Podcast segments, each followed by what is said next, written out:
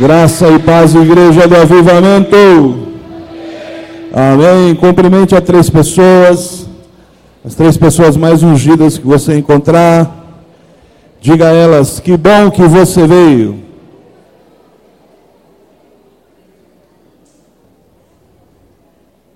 Vamos abrir nossa Bíblia em Mateus, no capítulo 7. Quero ler um texto com você. Abriram aí no capítulo 7, eu já falo o versículo, mas antes de falar o versículo, eu gostaria de falar sobre o tema dessa noite. Essa noite nós vamos falar um pouquinho sobre relacionamento. Diga relacionamento. Você sabe que o Senhor nos criou para vivermos em sociedade. Deus não constituiu o homem para viver na solidão. A solidão pode ser uma escolha, alguém pode optar por solidão, alguém pode dizer assim: eu prefiro andar sozinho, eu prefiro viver sozinho porque assim ninguém vai me ferir, ninguém vai me frustrar. Todas as pessoas têm o direito de fazer assim, se quiserem, mas esse não é o plano original de Deus. O Senhor nos constituiu para que a gente viva juntos.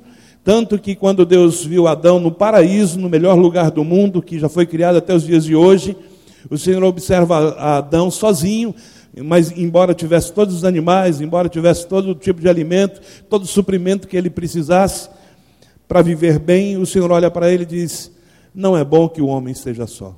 E aí então começam-se as famílias e começam-se as sociedades, e Deus diz: povoem o mundo. Mas a ideia de Deus é sempre que o homem constituísse uma sociedade, não vivesse sozinho. Agora, viver com outras pessoas é sempre muito difícil, sempre muito custoso, sempre muito trabalhoso. Porque a vontade de Deus nem sempre é fácil, pelo contrário, eu acredito que obedecer à vontade de Deus é sempre muito difícil e vai exigir da gente muita determinação.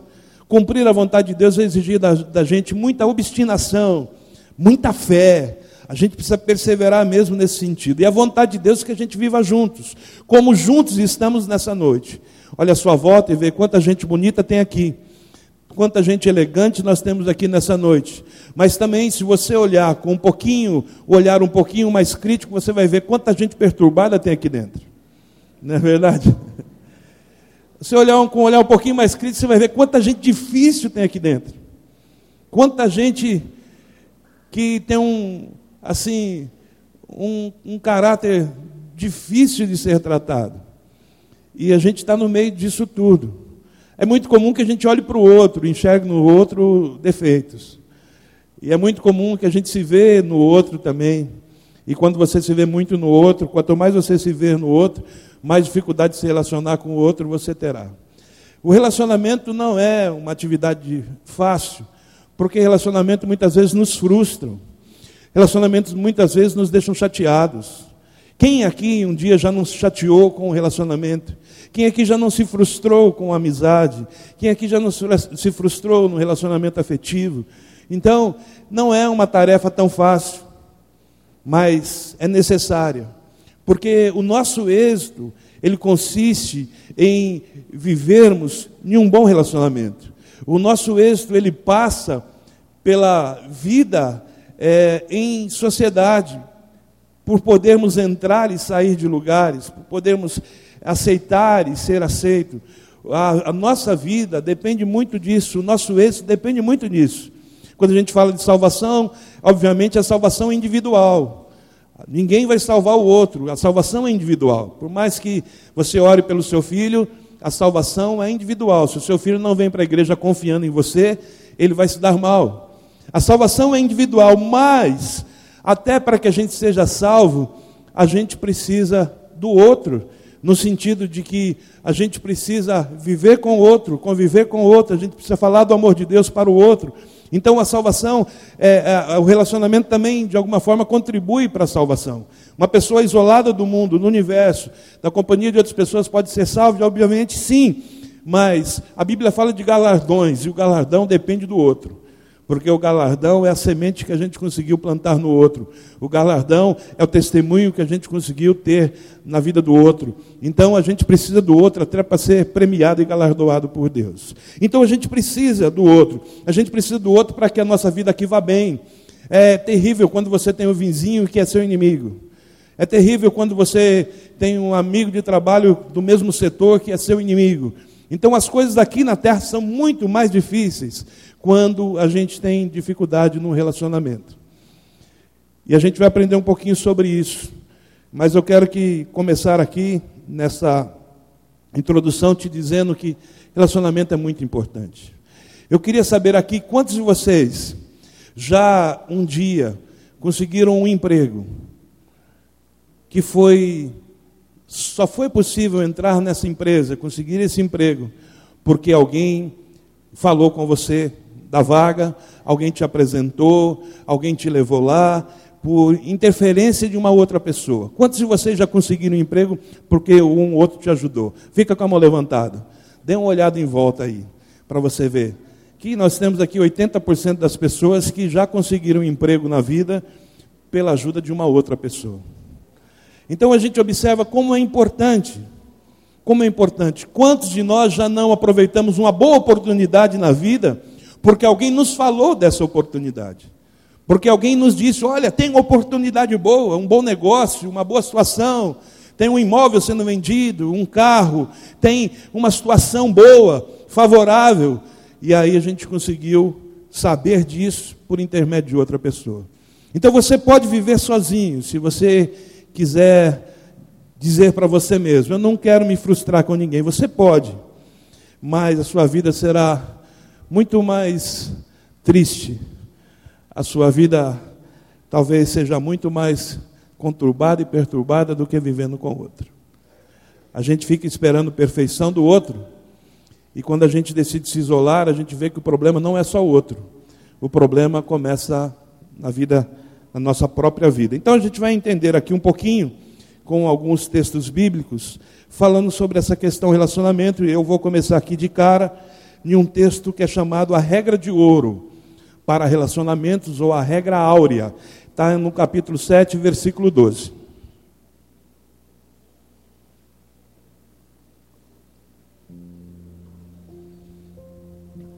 Aqui a gente está no Sermão do Monte, onde Jesus traz vários ensinos acerca da vida. E aqui a gente tem, tanto aqui como no capítulo 5, fala-se muito sobre relacionamento. E aqui a gente vai pegar então esse texto que é um texto áureo, ou uma regra de ouro, que diz assim: Portanto, tudo o que vós quereis que os homens vos façam, fazei-lo também vós a eles, porque esta é a lei e os profetas. Tudo aquilo que você quer que o outro te faça, faça você também a ele. Quantos estão entendendo? Tudo que você espera que alguém faça a você, faça você também a ele. Tudo que você espera que o outro lhe faça, experimente fazer você primeiro a ele. Engraçado que esse texto, é, é, é, existe um texto muito parecido, usado pelo judaísmo rabínico, usado pelo hinduísmo, pelo budismo, pelo confucionismo, texto muito parecido só que o texto está na negativa. E Jesus apresenta esse texto de uma maneira positiva. A negativa seria assim: tudo que você não quer que te faça, não faça também. Então, o texto em muitas religiões, ele foi apresentado assim. E Jesus foi o único que veio e apresentou esse texto de uma maneira positiva.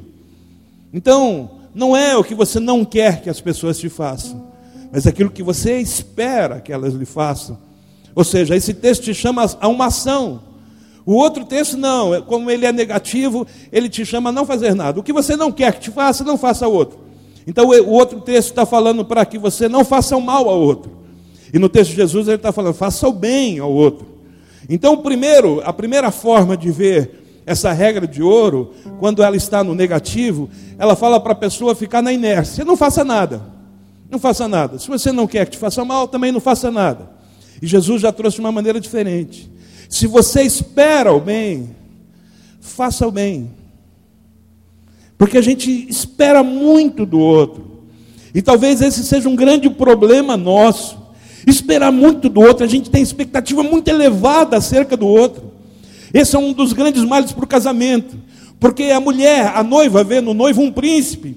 E o noivo vê na noiva uma princesa. E depois do casamento, eles percebem que não é bem assim que ele tem falha e que ela tem falha.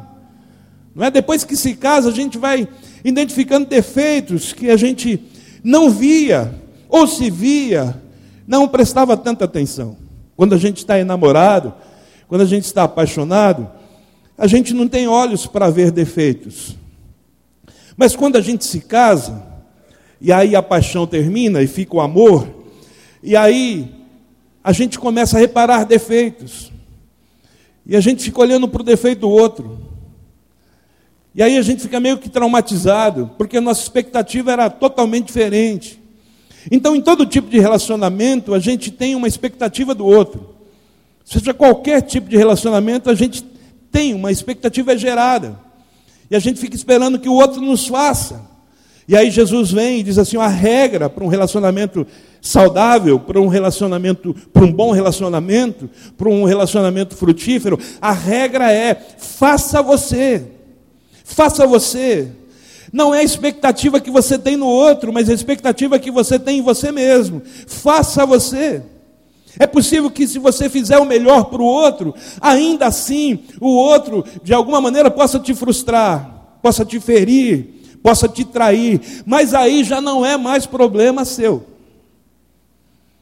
E a gente tem que lidar com o relacionamento justamente assim.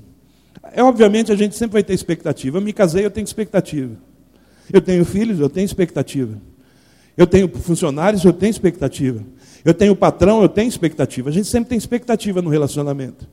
Mas o importante é que a gente faça a nossa parte. E a partir daí, está na mão do outro. Alguém fala assim: ah, eu não vou ser fiel, não, porque ele também não é, mas aí já é problema dele. O erro que o outro comete, não necessariamente me obriga a fazê-lo também. O erro que o outro comete não necessariamente me obriga a cometê-lo também. Se o outro me apunhalou pelas costas, eu não preciso fazer do mesmo jeito. Porque o que eu espero que me façam, é isso que eu faço também. Então, se eu espero que me traia, eu vou trair. Mas como a gente, expectativa que a gente tem nunca é essa, a gente tem sempre expectativas boas a respeito do outro e deve ser assim. Então, cabe a cada um de nós fazermos o nosso melhor. E assim começa um bom relacionamento. Quando você se propõe a fazer o melhor. E fazer o melhor independe do outro. A gente tem que perder essa mania. Ah, está me fazendo de bobo, está fazendo de otário. Então aí é o problema do outro. Isso não diz quem eu sou. O que diz quem eu sou é aquilo que eu faço. Porque a gente não é aquilo que a gente diz ser. A gente é aquilo que a gente faz. Né, você pode falar que você é qualquer coisa. Isso não significa que você o seja. Você é aquilo que você faz. É o que nós fazemos que nos torna, identifica quem nós somos. Ah, um homem bom. Por quê? Porque pratica bondade. É um homem generoso, porque pratica generosidade. Não é porque prega generosidade, não é porque fala generosidade que ele é generoso, mas por aquilo que ele faz. Então nós somos aquilo que nós fazemos. Então, não fique esperando que o outro faça e você está completamente despreocupado em fazer alguma coisa. A gente espera muito, expectativa elevada, esperar muito o outro, mas no dia a dia se propor a fazer pouco pelo outro. No ano da confiança, a gente falou sobre confiança. Eu me lembro de uma das ministrações que eu digo: olha, se a gente se relacionar com alguém sem confiar, esse relacionamento vai ser um fracasso. E alguém disse, mas como confiar em alguém que me traiu? Então, se você foi traído por alguém, você tem a opção de continuar se relacionando com essa pessoa ou não. Uma mulher que foi traída pelo marido, ela decide se vai continuar se relacionando com ele ou não. A exceção que a Bíblia dá para o divórcio é quando há traição. Então, se o marido traiu a esposa, ela tem a opção do divórcio. Mas se ela disser, eu não quero me divorciar, eu prefiro lutar por esse casamento, vocês precisam sentar e conversar, mas a partir daí, a mesma confiança que você tinha antes de saber da traição, você precisa voltar a ter, senão a sua vida vai ser um inferno. Se ele atrasar cinco minutos, porque havia um pouco mais de trânsito, a sua vida vai ser um inferno se você não confiar nele. Se ela sai um pouco mais cedo, a sua vida vai ser um inferno se você não confiar. Se ela passou um pouco mais de perfume, a sua vida vai ser um inferno se você não confiar. Agora alguém diz: como confiar em alguém que me traiu? É uma decisão sua. Mas se você decidir levar essa relação adiante, você precisa confiar. E aí você confia e a pessoa pode te trair outra vez. Se te traiu, quem está errado? Quem confiou ou quem traiu? O erro não está em quem confia. O erro está em quem trai. Quem trai é que está errado. Só que a gente às vezes não toma consciência disso e a gente fica acusando o outro, mas a gente fica se tornando tão ruim ou tão pior quanto o outro é. Então a confiança é a forma positiva. Se eu espero que ele confie em mim, eu preciso confiar nele. Se eu espero que ele me dê alegria, eu preciso dar alegria a ele. Se eu espero que ela me faça feliz, eu preciso fazê-la feliz. Então a gente se propõe a fazer, para que depois a gente tenha direito de receber. Então quando Jesus fala, olha, aquilo que você espera que o outro te faça, faça você a ele primeiro. E assim começa o relacionamento. O que o outro espera de você, faça você. Faça você. Supra a expectativa, aquela que é possível ser suprida. Faça o que você espera. Se você espera que lhe ame, ame você. Se você amar muito e o outro não te amar, o erro não está em você. O erro está em quem não te amou. Se você respeitar e não for respeitado, o erro não está em você, o erro está em quem te respeitou você. Então a gente segue, entendendo que relacionamento é importante se você quiser viver bem, mas você precisa saber se relacionar. Eu vou ver outros textos com você, falando de, de, de perdoar. Tem um texto aqui, vamos lá em Mateus capítulo 18, tem um texto que fala sobre isso. 18 no versículo 21. Perdoar uma decisão sua. Você pode não perdoar alguém, mas a pergunta é: que benefício você tem com isso? Você pode, é direito seu. Se erraram com você, você tem direito de perdoar ou não. Mas a pergunta é: como vai ser a sua vida se você não perdoa? Como é que você vai orar e falar: Senhor, me perdoa? Como é que você vai entrar na presença de Deus e pedir perdão a Ele, se você não é capaz de perdoar a outro? Então a gente não tem direito, quando a gente quer que uma coisa não seja feita, se a gente não fez. Então você quer que Deus te perdoe, mas você não perdoa. É errado, você perdoa primeiro e depois você pede para que o Senhor te perdoe. Então, no capítulo 18, no versículo 21, então Pedro, aproximando-se dele, aproximando de Jesus, lhe perguntou: Senhor, até quantas vezes pecará meu irmão contra mim e eu hei de perdoar? Até sete? Olha, entenda isso. Havia uma tradição dos rabinos de que a gente deveria perdoar três vezes. A tradição dos rabinos dizia: olha, se alguém te ferir, te frustrar, te trair, perdoe por três vezes. E Pedro era alguém que sempre gostava de lançar palavras e ser o primeiro a falar. E talvez essa tenha sido uma dúvida que surgiu entre os discípulos do Senhor. Então Pedro talvez tenha dito para os discípulos: Olha, vocês querem ver eu conseguir um ponto com Jesus agora? Vocês querem ver agora eu, eu ter, eu, é, receber um elogio de Jesus? Fiquem olhando aí. Os onze ficaram olhando e Pedrão chegou lá. E aí, Jesus, beleza, beleza. Jesus, quantas vezes devo perdoar alguém? A tradição dizia três. Aí Pedro diz, diz assim, sete vezes. E aí já olhou para os caras, quer ver agora? Agora é hora do elogio. Aí Jesus responde no versículo 22. Respondeu Jesus: Não te digo que é sete, mas setenta vezes sete. Para alguém que achava três muito, foi fazer uma graça e falou sete. E Jesus disse: Sete não, setenta vezes sete. Quanto que é 70 vezes 7? Quem é bom de matemática? Isso, isso aí mesmo. 490 vezes. 490 vezes. Você fala, poxa vida, eu estou casado com aquela distinta senhora ali faz 30 anos. Já deve estar beirando umas 490 vezes. Acho que daqui uns dias eu já posso dizer: chega. Só que é 490 vezes por dia. Por dia. Não é para a vida toda, é 490 vezes por dia. Significa que hoje eu ainda posso pisar muito na bola com você, porque ainda vou ter saldo. 490 vezes você deve perdoar por dia. Será que um amigo consegue extrapolar essas 490 vezes? Será que alguém aí, seu amigo aí, quem está do seu lado, quem te convidou, quem está com você, sua esposa, seu marido, será que algum dia essa pessoa já pecou contra você mais do que 490 vezes? Agora escute, o pensamento não é esse. O que Jesus estava querendo falar? Agora vamos entender o que Jesus quis dizer. Quando Pedro fala sete vezes, Senhor, Jesus fala, não, setenta vezes sete. Isso não significa que esse número seja uma conta exata, porque não é o número que importa. Porque quando a gente decide relacionar-se com alguém, a gente não tem que fazer contabilidade. Então agora você vai ficar pegando um papel, uma caderneta e anotar: oh, já foi uma. Não é assim. Aí no final do dia, oh, já foi 33.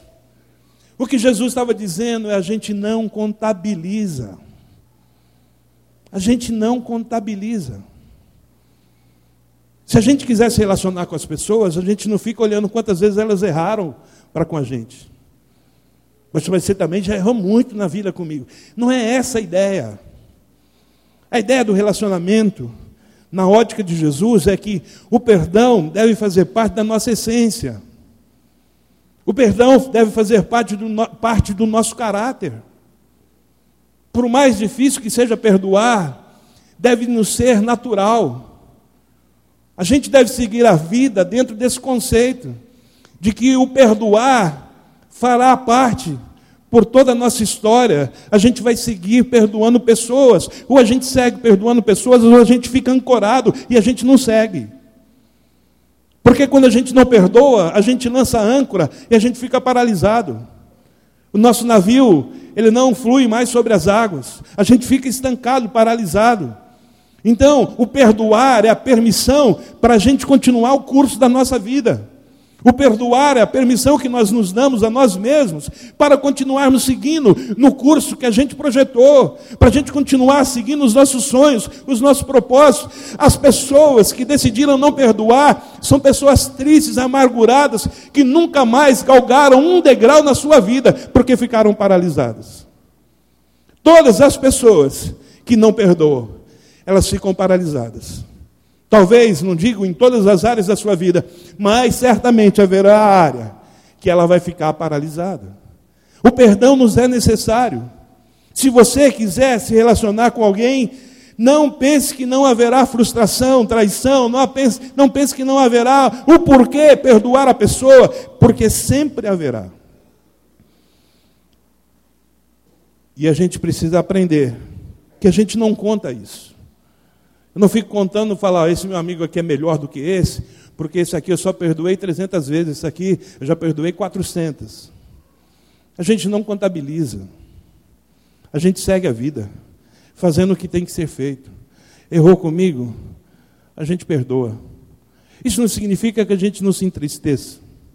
Que tem vezes que nos fazem coisas, nos falam coisas, que a gente fica triste, que a gente chora. Por mais triste, por mais que a gente tenha chorado, talvez a gente fique até doente, mas com tudo isso, se a gente tem a essência de Cristo na nossa vida, a gente precisa ter o perdão no nosso coração e nos nossos lábios. A gente, a gente maximiza muito o mal que nos fazem. E a gente minimiza o mal que faz o outro. E a gente sofre muito porque a gente maximiza demais, a gente fica só pensando no mal que nos fizeram. Você vive com uma pessoa há 15 anos, e aí na última semana ela pisou na bola com você. Você esquece todos os outros anos, os outros meses, os outros dias, as outras semanas, e só consegue pensar nesse dia, no dia que ela agiu mal com você. A gente maximiza isso. Então, o mal que nos faz, a gente faz ser tão grande que encobre todas as benfeitorias que a pessoa nos fez. Todo o amor que nos deram, a gente encobre por um mal que um dia foi provocado. E a gente precisa tomar muito cuidado com isso. Se tem alguém que tinha motivo para maximizar os pecados que contra ele foram feitos, foi Jesus, quando esteve por aqui. Aquele Jesus que arrebanhou uma multidão de pessoas esperando que ele as ajudasse, ele as ajudou. Aquele Jesus que tinha mais de cinco mil homens morrendo de fome, tantas mulheres e tantas crianças naquele deserto sem ter o que comer, e Jesus então multiplica pães e peixes e dá de comer a todos. Aquelas pessoas que seguiram Jesus, sofrendo com suas enfermidades, e Jesus as curou. O cego, o coxo, o paralítico, o surdo, o mudo, a mulher com fluxo de sangue, os mortos que Jesus ressuscitou, a filha de Jairo, a Lázaro. Todos esses e tantas outras pessoas que a Bíblia não relata, o apóstolo João diz que foram tantos milagres que não dava para escrever todos eles, que não caberiam em todos os livros do mundo. E aí então esse Jesus que fez tanta bondade às pessoas, um dia ele estava lá na cruz, crucificado, com cravos em suas mãos e pés com soldados é, humilhando a ele, com uma coroa de espinho na sua face, sendo furado na sua lateral por lança, dando a ele para beber vinagre. Esse Jesus estava ali, e ainda sendo amaldiçoado por ladrões ao seu lado. Esse Jesus estava ali olhando para aquela multidão, ovacionando o que os soldados estavam fazendo. Esse Jesus estava lá e ele tinha todo o motivo do mundo para maximizar aquilo que já era muito grande. Dentre aquela multidão que condenou a Jesus e pediu para soltar Barrabás, existiam muitas pessoas que um dia o seguiram. Existiam muitas pessoas que um dia creram nele, e possivelmente existiam muitas pessoas naquela multidão que um dia receberam o milagre das mãos de Jesus. E aí agora, todas as pessoas estão ovacionando os soldados, querendo que os soldados o humilhem ainda mais. As pessoas estão gritando por sua morte. E esse Jesus que estava ali podia maximizar tudo isso. Podia orar aos céus e pedir que Deus derramasse fogo. Podia orar aos céus e pedir que Deus abrisse a terra e consumisse todas essas pessoas. Esse Jesus olha para os céus e diz: Senhor, perdoa-lhes, porque eles não sabem o que estão fazendo. Essa é a essência que deve haver no nosso caráter a gente fica maximizando o mal que nos fizeram. E a gente deixa de ter misericórdia e graça de Deus. Jesus poderia ter destruído a todos aqueles, mas Jesus pede ao Pai que lhes dê o perdão. Jesus pede ao Pai que lhes perdoe, o nome disso é graça. E essa mesma graça da parte de Jesus continua sendo derramada sobre a nossa vida, porque até os dias de hoje, se Jesus fosse pedir ao Pai que abrisse o solo para nos engolir, poucos de nós ficaríamos, se é que alguém ficaria, pelos nossos pecados. E até os dias de hoje ele continua intercedendo ao Pai, junto ao Pai, para que Deus tenha misericórdia de cada um de nós e derrame graça sobre a nossa vida. Se nós somos tão dependentes dessa graça de Deus, porque a gente não pode ter um pouco de graça e compaixão e de perdoar aquele que nos fizeram mal? Só quem está entendendo isso, se expresse, por favor.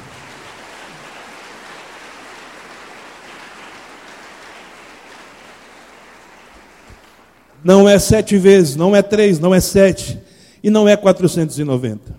Quantas vezes for necessário perdoar, a gente vai perdoar. Ah, você está dizendo isso porque você não sabe o que me fizeram, o mal que me causaram. O mal será maior se você guardar mágoa, ressentimento, rancor, ódio no seu coração. Quando você perdoa, esse mal cessou. Quando você impede o perdão, esse mal continua.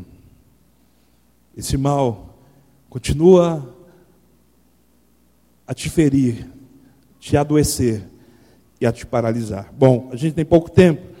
Eu quero seguir aqui. Vamos lá, no, ainda aqui no Sermão do Monte. Vamos lá no capítulo 5 de Mateus. Quero ler alguns textos aqui com vocês, falando sobre esse tema de relacionamento. Mateus 5, vamos abrir no versículo 38. 5, versículo 38. Diz assim: Olha, ouviste o que foi dito, olho por olho e dente por dente. Esse versículo é tão conhecido que já faz parte de um dito popular. Olho por olho e dente por dente. O que significa? Que eu vou pagar com a mesma moeda. Significa que eu vou devolver o mal que me fizeram. Eu vou responder à altura. Eu vou fazer o mesmo. É um espírito de vingança. É um desejo de se vingar. Então, no relacionamento, muitas vezes, além de não querer perdoar, nós teremos vontade de vingança, sangue no olho. Vingança é um prato que se come. Vingança. Esse é um desejo que motiva muitas pessoas, e tem muita gente que vive motivado por um desejo, por uma vontade louca de se vingar do outro. Então aí Jesus apresenta esse conceito, que é um conceito da lei. A lei ensinou isso, a lei de Moisés havia dito isso. Como os hebreus estavam sendo conduzidos pelo deserto, e havia ali alguns problemas no relacionamento, havia ali algumas situações. Então a lei dizia o seguinte: olha, tudo aqui vai ser resolvido com base nessa lei, olho por olho e dente por dente. O mal que você fez é o mal que você vai receber. E às vezes, nos dias de hoje, a gente quer viver assim, mas a gente não vive mais nesse tempo, a gente não está mais condicionado à lei. Se estivéssemos todos nós, estaríamos, é, estaríamos com a nossa vida comprometida, todos nós estaríamos desgraçados de alguma forma. Então nós não vivemos pela lei, nós vivemos no tempo da graça. E Jesus, instituindo a graça, ele diz: Olha, a lei diz assim, que é olho por olho e dente por dente. Se a gente quiser viver assim, meu irmão, daqui a pouco ninguém enxerga mais, está todo mundo cego e está todo mundo banguela. Porque motivos para se vingar do outro, nós teremos sempre, mas não é assim que funciona. E aí Jesus disse: então, como é que a gente trata isso? Vamos ver no versículo 39. Eu, porém, vos digo: não resistais ao homem mau, não resista ao perverso, mas a qualquer que te bater na face direita, dele também à esquerda, a outra. Olha só os princípios do cristianismo, que muitas vezes a gente atropela. A gente fala, eu sou homem de Deus, eu oro, jejuo, eu vou à igreja, mas nada disso vale se a gente não obedecer os princípios. E o princípio de relacionamento consiste em perdoar. O princípio de relacionamento consiste em não querer se vingar. E princípio de relacionamento consiste em se sujeitar muitas vezes. Fala assim: olha, resista ao homem perverso. Mas se alguém bater em sua face direita, oferece-lhe também a esquerda. Hoje tem muito cristão dizendo assim: se alguém mexer comigo, arrebento na porrada. Não é? Eu fui para academia, eu fiz jiu-jitsu, eu fiz capoeira. Ah, se mexer comigo, eu vou encher de bolacha. Crente falando assim. Crente falando, eu não levo desaforo para casa. Meu irmão, isso não é versículo bíblico. Acho que tem gente que pensa aí, faz isso um versículo bíblico. Não levo desaforo, não levo mesmo, mexeu comigo, vai ver. E aí está no domingo adorando a Deus aí. Né? Está no domingo aí, ai Senhor, me abençoa essa semana. Abençoar o quê, meu irmão? Olha, às vezes eu penso se eu fosse Deus. Ah, tadinho de você, viu? Você tem a sorte de que eu não sou Deus. Que coitadinho de você, pobrezinho de você. Então, não é assim que as coisas funcionam no Evangelho. Não é assim que as coisas funcionam na vida cristã. Eu disse que obedecer não é nada fácil, mas é a recompensa que é valiosa e preciosa. Não adianta querer viver com o olhar de vingança. Não adianta querer viver não levando desaforo para casa. Sabe por que Jesus disse: perdoa-lhes, porque não sabem o que fazem? Porque Jesus não se meteu a besta de falar, não vou levar desaforo para casa. Ele levou desaforo. Até seu último suspiro, desaforaram a Jesus. E ele é aquele que é a nossa referência. A nossa referência de comportamento está em Jesus. Sempre que você tiver dúvida, olhe para Jesus, pergunte o que Jesus faria no meu lugar e faça como Jesus faria. Irmãos, é muito lindo esse texto, também é muito conhecido, é até um dito popular também. Eu estou falando hoje dos textos conhecidos, porque a gente fala de relacionamento, e relacionamento é uma coisa que está sempre em evidência, a gente sempre precisa tratar, e a gente é uma coisa prática do nosso dia a dia. Então ele fala assim: dê a face direita, a face esquerda se te feriram a direita. É muito bonito ouvir isso, ó, se te ferir a face direita, a esquerda. Olha que coisa linda. Meu irmão, o evangelho é muito lindo quando lido, quando conhecido mas o Evangelho é tão terrível quando a gente decide praticar. Alguém já passou por situação como essa de você praticamente ser alvejado em uma face e você ficar calado na sua? Não é uma situação fácil, mas é uma situação necessária.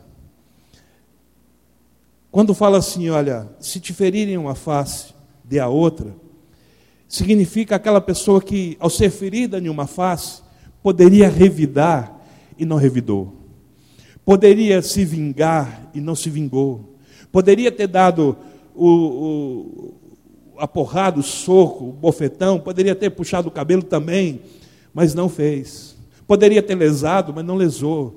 Poderia ter contado o que sabe, mas não contou. Você sabe que uma coisa comum e que muitas vezes adoece os pastores é isso. Que os pastores têm acesso às pessoas e conhecem a vida das pessoas, conhecem seus traumas, suas lutas, mas também muitas vezes os seus pecados.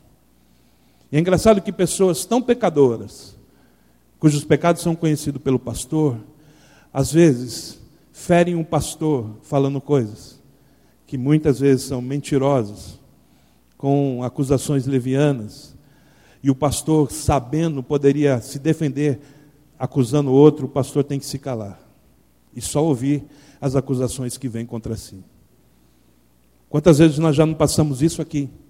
De cidadãos saindo aqui da igreja cheio de pecado nas costas, com um rombo terrível nas costas, querendo ser pastor, a gente falar, aqui não. Enquanto você não mudar, enquanto você não deixar esse, deixar esse pecado, aqui você não vai ser pastor, não. Enquanto você não se consertar, aqui não. Enquanto você não mudar essa situação, aqui não. Aí ele sai, inventa um monte de mentira a respeito do, do seu pastor, do seu líder, e o pastor tem que ficar caladinho, porque não é olho por olho e não é dente por dente. É muito bonito ouvir isso, mas a prática é um tanto quanto diferente. Quando você sabe a falha do outro, quando você sabe, quando o outro de alguma maneira tem o rabo preso a você, e ele te fere, primeira coisa que você pensa, eu vou jogar tudo isso aí no ventilador. E muita gente, muitas pessoas o fazem. Mas não é assim que funciona. Quando te baterem, quando te ferirem uma face, dê também a outra. Não é que se um ladrão apontar uma arma para você e falar, dá o celular, você pega o celular, toma. E aí na hora que o ladrão estiver indo embora, espera aí, leva minha carteira também. Tem gente que pensa que é por aí, não é isso. Esse texto fala quando você tem poder de reagir e você não reage. Quando você foi ferido e poderia ferir muito mais e você não fere. Eu vou dar um exemplo. Uma vez estava entrando na garagem de casa e vinha uma moto com o farol apagado. E a rua estava escura e eu não percebi. E eu virei a direção do carro. Quando eu percebi a moto, eu voltei. A direção não aconteceu nada. O motoqueiro só deu aquela jogadinha, eu parei o carro na frente de casa. E aí eles estavam em dois. Eles voltaram. Não tive tempo nem de descer do carro. E já, já vieram xingando e falando um monte de palavrões. E eu pedi desculpa, falei, desculpa, não te vi, o seu farol estava apagado. E, e falaram um monte de palavrões e começaram a chutar a lateral do carro. Eu tinha um golzinho bola que voltou a ser um golzinho quadrado. deixaram o meu gozinho quadrado. Naquela hora subiu sangue. Eu sou um cara muito paciente. Mas subiu sangue. E sabe qual era a minha vontade? Porque depois que eles chutaram o carro, eles foram subir na moto. E eram dois para subir na moto. Me dava tempo perfeitamente para pegar o carro que ainda estava ligado e passar em cima dos dois. Porque eu sou calmo.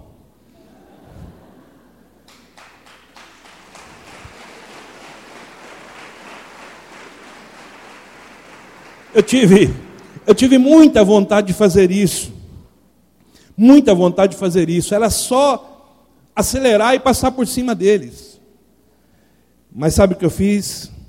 Terminei de colocar o carro na garagem, entrei para dentro de casa, estava lá o Matos Arroz nesse dia, e aí eu entrei, só cumprimentei, fui para o banheiro, fiquei um tempo no banheiro chorando, chorei, chorei, chorei. E depois saí. Daí contei para o Matos, aconteceu isso, isso, ah, vamos lá ver tal. Aí, enfim, ficou por isso mesmo. Depois arquei com o conserto do carro. Um mês depois fiquei sabendo que um desses cidadãos aí, o que estava pilotando a moto, foi assassinado. E não é que a gente fique feliz com isso, mas a gente vê que tudo tem uma recompensa, tudo aquilo que a gente planta, a gente colhe. E a vontade de passar por cima era grande. Mas eu entendi que era melhor chorar do que retribuir dessa forma. Irmãos, eu estou falando isso para você entender que situações na nossa vida muitas vezes terão a permissão do próprio Deus. Para você que se diz que é homem de Deus, para você que se diz que é mulher de Deus, mas não aguenta nada e quer ir para o desaforo, quer xingar, quer chamar para briga, quer arrumar confusão, quer fazer barraco na frente da casa dos outros. Para você que não aguenta é, ser rejeitado, para você que não suporta ser ferido, agredido, para você que não suporta ser corrigido e quer desferir golpes de todo jeito, quer ferir a pessoa, quer falar um monte de asneira, deixa de ser cristão, esquece quem você é e começa a falar palavrões e quer chamar para briga, para porrada, para confusão, para rolar no chão, meu irmão, isso é uma vergonha. É uma vergonha você falar que é homem de Deus. É uma vergonha você falar que é mulher de Deus se é esse o seu comportamento. Não é assim que a vida segue, não é assim que a banda toca no Evangelho.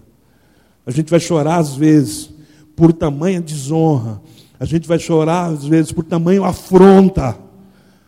Mas é isso que a gente tem que fazer. E depois de chorar muito, talvez a gente fique triste por algumas horas, a gente fica até irado, mas no final a gente tem um dever e uma obrigação. Primeiro, não vingança, e segundo, perdoar. Não é nada fácil, mas é assim que a nossa vida deve seguir. Se você quiser ser uma pessoa bem-sucedida, é assim que a vida deve seguir. Você vai ficar com prejuízo da lataria do seu carro amassado mas você não fica com o prejuízo espiritual de ter feito a vontade do diabo para a sua vida naquela ocasião e não a vontade de Deus. Porque passar por cima daqueles dois moços era a vontade do diabo para a minha vida, para acabar com a minha vida, com a minha família, com o meu ministério, para acabar com tudo que eu estava construindo. Era só passar por cima dos dois. Então, uma reação absurda como essa pode destruir toda a nossa história. Uma reação absurda como essa pode destruir toda a nossa vida.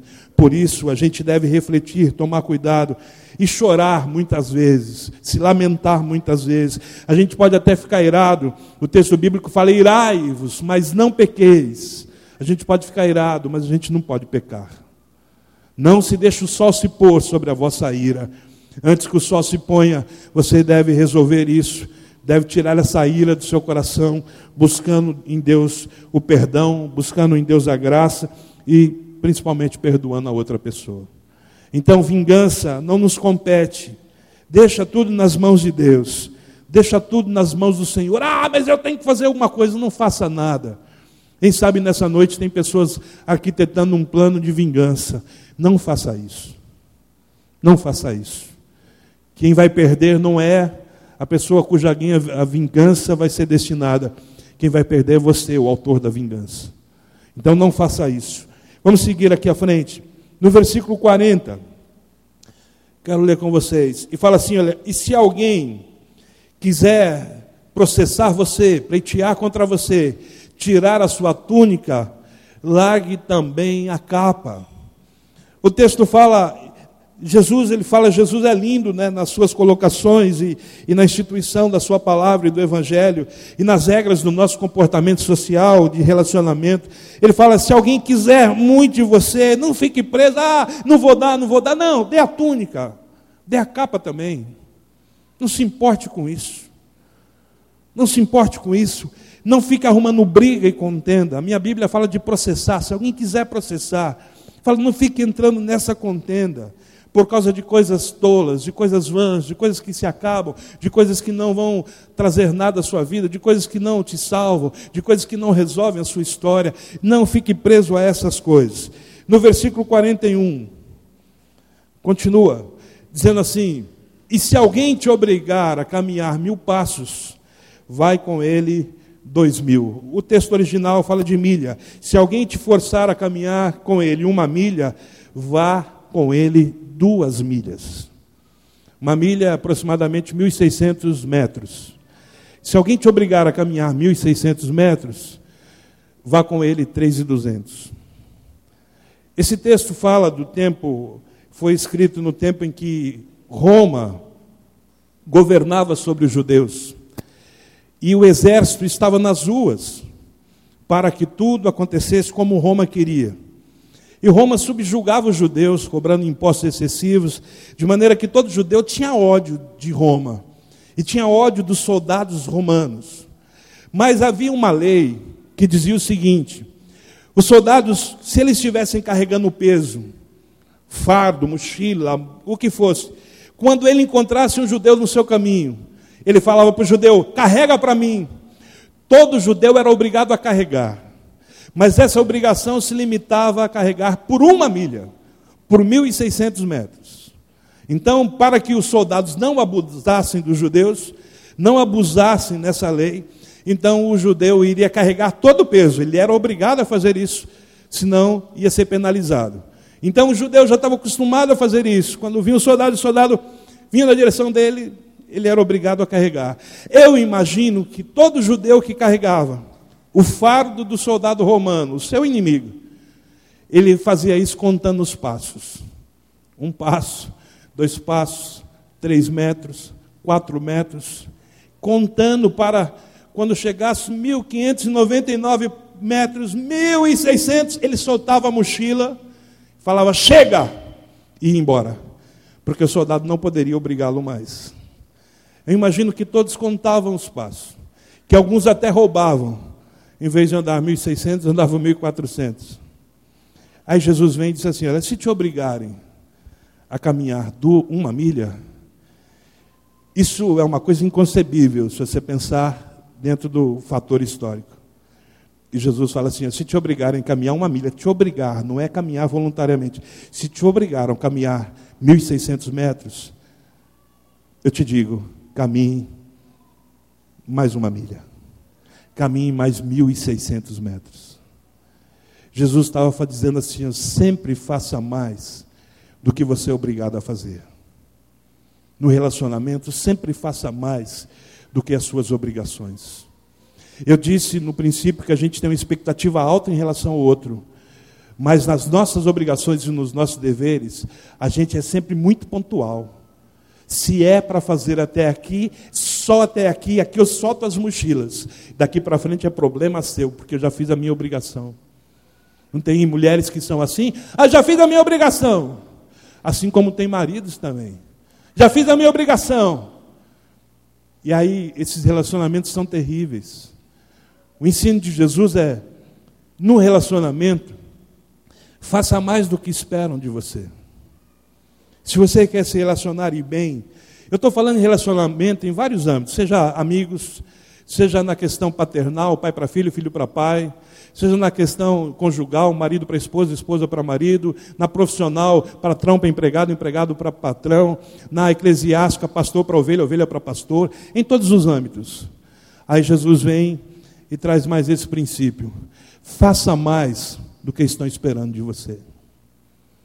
Você sabe, uma coisa difícil no relacionamento é conviver com pessoas que só fazem aquilo que são obrigadas a fazer. Só fazem aquilo que foram forçadas a fazer. e nada mais, um passo a mais já não fazem. E aí depois você espera ser retribuído, você espera ser reconhecido, você espera, espera ter graça e você espera ter recompensa. Jesus disse assim: se te pedirem, se te forçarem, se te obrigarem a andar uma milha, ande duas milhas. Vamos fazer mais do que esperam da gente. Vamos fazer mais do que a situação nos obriga. Pense isso na vida profissional. Você que é reloginho, quando dá dois minutos, 15 minutos para cinco horas, você já está na fila para marcar o ponto. Mas você nunca chega no horário. Você chega, sempre chega atrasado, mas sempre quer sair antes do horário. Na vida conjugal, não faça apenas aquilo que você tem obrigação de fazer. Faça mais. Isso mostra excelência. Isso mostra, demonstra honra. Isso demonstra prazer. Isso também demonstra amor. Alguns casais combinam quais obrigações. Olha, a sua obrigação vai ser cuidar disso, disso, disso. E a minha vai ser isso, isso, isso. Aquele que terminou primeiro não ajuda o que ainda não terminou, porque fala: não, a minha obrigação eu já fiz. Não faça apenas aquilo que você é obrigado a fazer, faça mais. Essas regras que Jesus está passando aqui para um viver bem de uma maneira social, profissional, conjugal, familiar, ministerial, são comportamentos que Deus espera de nós. E são comportamentos que as pessoas talvez não esperem, mas serão surpreendidas se a gente decidir praticá-los. A gente precisa aprender a amar mais as pessoas. E a gente não vai amar se a gente tiver ódio, se a gente tiver mágoa, se a gente alimentar ressentimento. A gente não vai amar mais as pessoas se a gente tiver um desejo no nosso coração de olho por olho, dente por dente, de vingança o tempo todo. A gente não vai amar mais as pessoas se a gente ficar revidando, ao invés de dar a face esquerda, se a gente revidar a todos os golpes que deferirem contra a nossa vida. Não é assim que a nossa vida vai para frente. Não é assim se a gente ficar fazendo questão de uma túnica velha. Jesus disse: não faça questão dessa túnica, dê também a capa. Não fique preso a essas coisas. Se te exigirem, se te obrigarem que ande uma milha, dá para ficar quieto aí, menino, por favor? Se te obrigarem a andar uma milha, ande duas milhas. Eu quero que você fique de pé, nós vamos orar juntos nessa noite. Quero pedir ao Espírito Santo que mude e gere em nós um caráter que realmente Jesus seja visto na nossa vida. Que Jesus realmente seja presente na nossa vida. Que a gente demonstre isso, não porque a gente está vivendo para demonstrar, mas demonstraremos porque faz parte da nossa essência, do nosso caráter, o caráter de um homem que se converteu a Jesus e de uma mulher que se converteu ao Senhor. Fazer mais do que esperam da gente. Fazer menos do que o mundo faria, porque o mundo agiria com ódio o mundo destilaria a vingança. Nesse sentido, a gente faz menos, porque a gente se retrai ao ódio, à vingança, ao ressentimento, e a gente escolhe e adere ao perdão. Talvez você chegou aqui hoje com o coração ferido, machucado, porque alguém te traiu, ou talvez não, simplesmente porque alguém te confrontou e te corrigiu. Isso suscita ira no coração de muita gente também. Tem gente que não pode ser corrigido, confrontado. Tem gente que espera que todo mundo concorde com seus feitos. Tem gente que só acha que é amado se todo mundo dizer sim. Mas quem ama de verdade não fala sim todo o tempo. Faz parte do amar dizer não. O não faz parte do amor. Quem ama de verdade, hora ou outra vai dizer não. Talvez você chegou aqui ferido, machucado, e talvez sem razão, mas talvez também com razão. E não é isso que vem ao caso, se você está certo ou se você está errado. Essas regras, esses princípios, não são válidos apenas para quem está certo. Ah, eu estou certo. Não é isso. Se você realmente quiser ser certo, você precisa perdoar, você precisa deixar a vingança, o ódio, o ressentimento. Você precisa fazer aquilo que você espera que façam a você. Não fique esperando que as pessoas te tratem bem, trate-as bem primeiro. Não fique esperando que as pessoas te cumprimentem, cumprimente as pessoas primeiro. Não fique esperando que te abracem, abrace as pessoas primeiro. Não fique esperando que te dê o melhor, se você não está disposto a primeiro entregar o melhor. Sem ódio, sem ressentimento, sem mágoa. Não respondendo com a mesma pedra. Não olho por olho, não dente por dente. Se te obrigarem a andar uma milha, ande duas. Nós temos o dever e a obrigação de fazer mais de fazer mais do que esperam. Faça mais do que espera no seu casamento. Faça mais que seus pais esperam de você. Faça por seus filhos mais do que eles esperam de você. Faça lá na sua empresa mais do que os seus senhores esperam de você. Só assim a gente pode ter uma vida que glorifica o nome de Jesus. Só assim a gente pode ter uma vida que identifica que Jesus é o Senhor da nossa vida. Ele é o autor e consumador da nossa fé. Se você está se vingando das pessoas, respondendo com a mesma moeda, se você tem agredido as pessoas pelo mal que te fizeram, se você desce da cruz, você não é digno de segui-lo. Jesus tinha todo o poder para descer daquela cruz, mas Jesus não fez. E todas as vezes que a gente desce da cruz, por nossa rebeldia, por nossa revolta, a gente se parece muito mais com o nosso adversário do que com o nosso Senhor. Se você desce da cruz para xingar as pessoas, para proferir palavrões na direção das pessoas, independente do que elas te fizeram, porque alguém sempre vai falar, mas foi por causa disso. Não há nada que justifique você descer da cruz. Não há nada. Mas me feriram uma face, dê a outra. Mas me traíram, perdoe. Mas levaram a minha túnica, dê a capa. Mas me obrigaram a dar uma milha, ande duas. Não há nada, não há nada pelo qual você deva descer da cruz, ou que justifique você ter descido da cruz. Não há nada. Não há nada. Ah, mas foi ele que me bateu primeiro. Não há nada que justifique. Foi ele que me desrespeitou. Eu exijo respeito. Não há nada que justifique. Porque eu sou pastor, porque eu sou líder, porque eu sou. Quando a gente quer ser muita coisa, a gente não é nada. Não há nada que justifique. Não há nada que justifique esse comportamento. Isso é triste porque a gente vê esse comportamento se multiplicar de pessoas que se esqueceram que é evangelho, de pessoas que se esqueceram que é ser servo de Deus, de pessoas que se esqueceram que é ser cheio do Espírito Santo, de pessoas que se esqueceram que é amar a Deus de verdade, de pessoas que se esqueceram pelo que Jesus passou daquela cruz. Meu irmão, você não passou nada e está aí achando que você pode responder desse jeito. Você não achou nada e você, você não passou nada e acha que pode desferir golpes desse jeito que você está fazendo.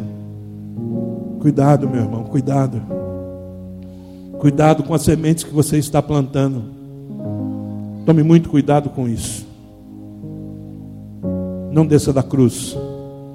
Nada justifica descermos da cruz. O nosso lugar é naquela cruz até o dia que Jesus voltar. E vivendo aqui nessa terra, muitas pessoas vão cuspir na nossa face. Muitas pessoas vão colocar na nossa fronte uma coroa de espinho. Muitas pessoas vão colocar nas nossas mãos e pés cravos. Muitas pessoas vão nos furar com lança. Muitas pessoas vão nos dar água e vinagre para beber. Não desça da cruz. Muitas pessoas vão preferir a Barrabás do que a você. Não desça da cruz. Se você quer estar certo, continue na cruz. Se você quer ter razão, dê a outra face. Não se vingue. A gente quer tanta direito, tanta coisa, porque a gente vive num mundo de direitos. E a gente quer ter tanto direito, tanta coisa, a gente pensa que pode tudo. Perdoa. Feche os seus olhos. Esse ano é ano de ser cheio do Espírito Santo. E se você é o que pratica vingança, você não tem nada do Espírito Santo. Se você é o que vai atrás para ficar tirando satisfação ou satisfações, você não tem nada do Espírito Santo. Se você é aquele que vai atrás para arrumar contenda e confusão, você não tem nada do Espírito Santo. Perdoa, meu irmão. Se você não for capaz de perdoar, você não será o que vai receber perdão. Pare de querer ser o que tem direitos. Pare de querer responder com a mesma moeda. Pare de querer que seja olho por olho e dente por dente. Nós vamos perder muitas vezes, mas perderemos aparentemente. Talvez você esteja se sentindo lesado, não se preocupe. O Senhor é a nossa justiça. Deixa que o tempo passe. Perdoe quem precisar do seu perdão. E aí você pode vir ao altar de Deus e pedir para que Ele te perdoe também. Feche os seus olhos. Eu quero orar com você nessa noite e pedir ao Espírito Santo que Ele nos fortaleça e nos permita viver a Sua vontade. Ele permita que a Sua palavra seja de fato processada na nossa vida. Nós não queremos a palavra para conhecê-la apenas, mas nós precisamos da palavra para vivê-la. Porque eu não sou aquilo que eu digo, eu sou aquilo que eu faço. Ore ao Espírito Santo e peça perdão ao Senhor e libere perdão às pessoas. Ore ao Espírito Santo e volte à cruz. Peça para que Ele te auxilie nesse processo. Pai, em nome de Jesus. Em nome de Jesus, Senhor, nós oramos nessa noite. Há necessidade de perdão e restauração para famílias, para cônjuges aqui nessa noite. Filhos precisam liberar perdão para pais, e pais precisam liberar perdão para filhos, irmãos precisam se perdoar. Famílias inteiras, Senhor, estão se destruindo, se degradando. Em nome de Jesus. Em nome de Jesus. Tira toda a vaidade do nosso coração. Tira toda a vaidade do nosso ser, toda a vaidade do nosso caráter.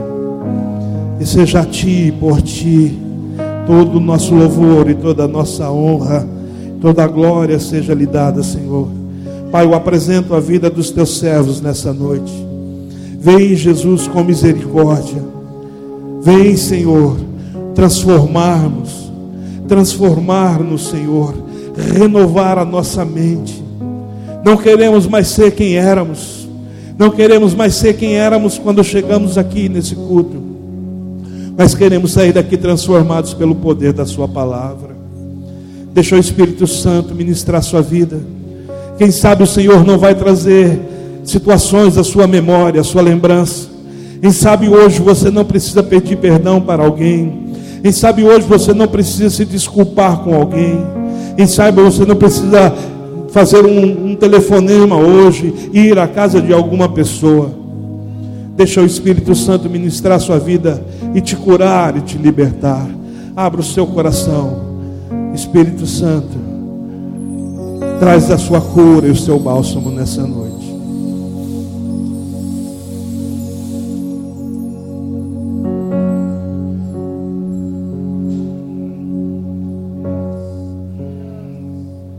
Existe o meu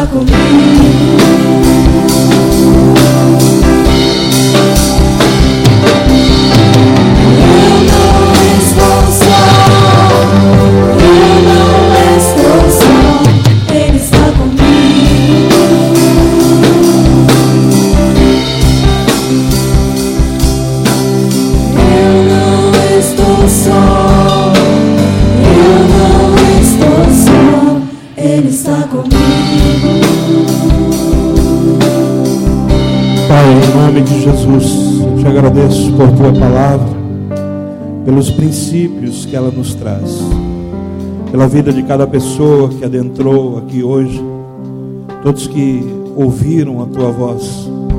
A tua palavra, Senhor, tenha o poder, que permitamos e damos o poder à Sua palavra, para que ela transforme a nossa vida, o nosso ser e o nosso caráter. Para que tire de nós toda malignidade, para que tire de nós toda exaltação de quem somos e da força que possuímos e depositemos toda a nossa confiança no Senhor.